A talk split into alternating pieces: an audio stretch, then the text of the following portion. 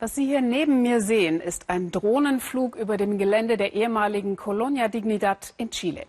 Eine berüchtigte deutsche Sektenkolonie, gegründet in den 60er Jahren und ihre Geschichte ist immer noch nicht richtig aufgearbeitet. Vergangene Woche hat eine Delegation des Deutschen Bundestags die Siedlung besucht, die inzwischen Villa in Villa Baviera umbenannt wurde, also bayerisches Dorf. Ein Dorf, in dem Kinder gequält wurden und chilenische Oppositionelle gefoltert in der Zeit der Pinochet-Diktatur. Uli Neuhoff. Ja. Und hier sind dann unsere ersten Sauerkrautfässer von unseren Eltern. Hier haben sie Sauerkraut gemacht. Da sieht man auch ein bisschen noch die Geschichte. Erika war drei Jahre, als sie von Deutschland hierher kam. Heute führt sie Besucher durch die ehemalige Colonia Dignidad. Sie erzählt von den harten Anfängen, wenn sie gefragt wird, aber auch von den Elektroschocks. Ich habe mit neun Jahren mein Leben neu angefangen, nach einem sehr starken Elektroschock. Ich wusste gar nichts mehr. Ich wusste nicht, wenn sich die Hände wäscht. Ich wusste überhaupt nichts mehr. Ich wusste nicht. Als ich einen, das erste Mal einen Jungen gesehen habe, war das für mich etwas wie aus einer anderen Welt. Ich wusste gar nicht, was das ist. Ich musste jeden Angriff neu lernen. Ein Stockwerk drüber wird gefeiert. Deutsche Braukunst und Eisbein mit Sauerkraut Chilenen lieben das Deutschlandbild, das hier gepflegt wird. Via Baviera, deutsches Dorf, nennt sich der Ort der einstigen Sekte. Ihr Geld verdienen sie jetzt mit Tourismus. An einem Ort, an dem geprügelt, gequält und gefoltert wurde. Das ist ein Skandal. Das ist, als würde ich ein Kabarett in Auschwitz gründen. Eindeutig, das ist ein Mangel an Respekt von Seiten der heutigen Bewohner. Eine enorme Taktlosigkeit. Eh,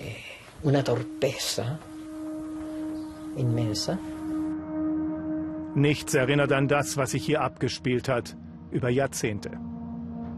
Abgeschottet von der Außenwelt lebten rund 300 Deutsche ihre Vorstellungen von einem gottesfürchtigen Leben.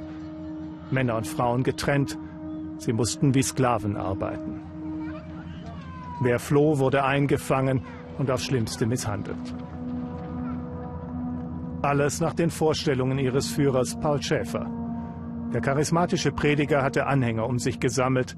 In Deutschland wurde er per Haftbefehl gesucht, weil er Jungen sexuell missbraucht hatte. Er floh 1961 nach Chile. Die Kinder und viele ihrer Eltern nahm er einfach mit.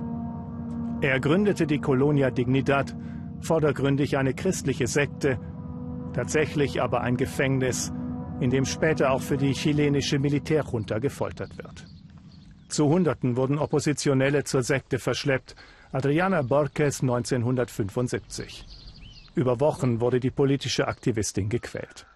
Heute kann sie nicht mehr über die Folter von damals reden, oft genug hat sie das schon getan. Ich hatte eine Hose an. Sie ging mir bis hierhin. Und dann zogen sie mir meine Sachen über den Kopf und sie brachten Elektroden an mir an, überall, auch an der Brust, an der Vagina. Diese Verhöre habe ich, soweit ich mich erinnern kann, noch einigermaßen mit Würde überstanden.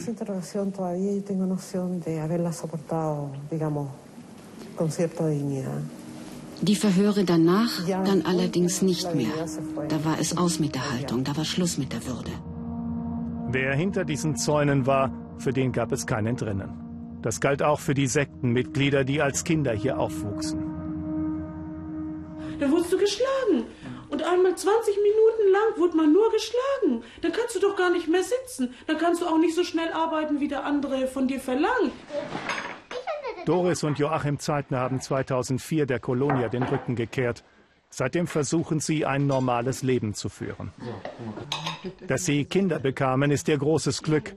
Das hilft, meinen sie. Trotzdem holt sie die Vergangenheit immer wieder ein, auch nach zehn Jahren noch. Bevor ich in die Wehr zurückgehe, liege ich irgendwo, bettel, als, gehe ich, laufe ich als Bettler oder als was weiß ich rum, aber ich gehe da nie, nie wieder zurück. Wie soll ich in ein System zurückgehen, wo ich geschlagen wurde, wo ich mit Elektroschocks behandelt wurde, als ein Sklave behandelt wurde? Wir sind an der Vergangenheit gebunden. Aber wir müssen eine zufriedenstellende, in welcher Weise Antwort kriegen oder Entschädigung oder was es auch sei, dass, dass, dass, man, dass man ruhig leben kann. Denn wir haben unruhig lange genug gelebt, ja. glaube ich. Einen Lohn für ihre Zwangsarbeit haben sie nie bekommen. Jetzt soll der Grund und Boden der Kolonie aufgeteilt werden. Eine schmale Parzelle für jedes ehemalige Sektenmitglied.